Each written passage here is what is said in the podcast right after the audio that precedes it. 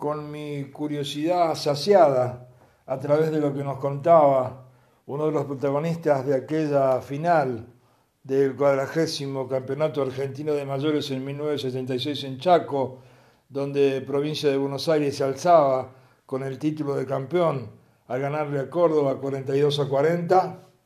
Estamos eh, cerrando este momento del el recuerdo aquí en Radio Básquet. Ya por último contar que Juan eh, citaba a Grisazo como uno de los protagonistas de aquel eh, Buenos Aires campeón, que también tenía dentro de su plantel a jugadores como Cortondo, como el Gurí Perazo, como Alberto el Mago Cabrera. Mi curiosidad fue saciada. Gracias Juan, la he compartido con ustedes.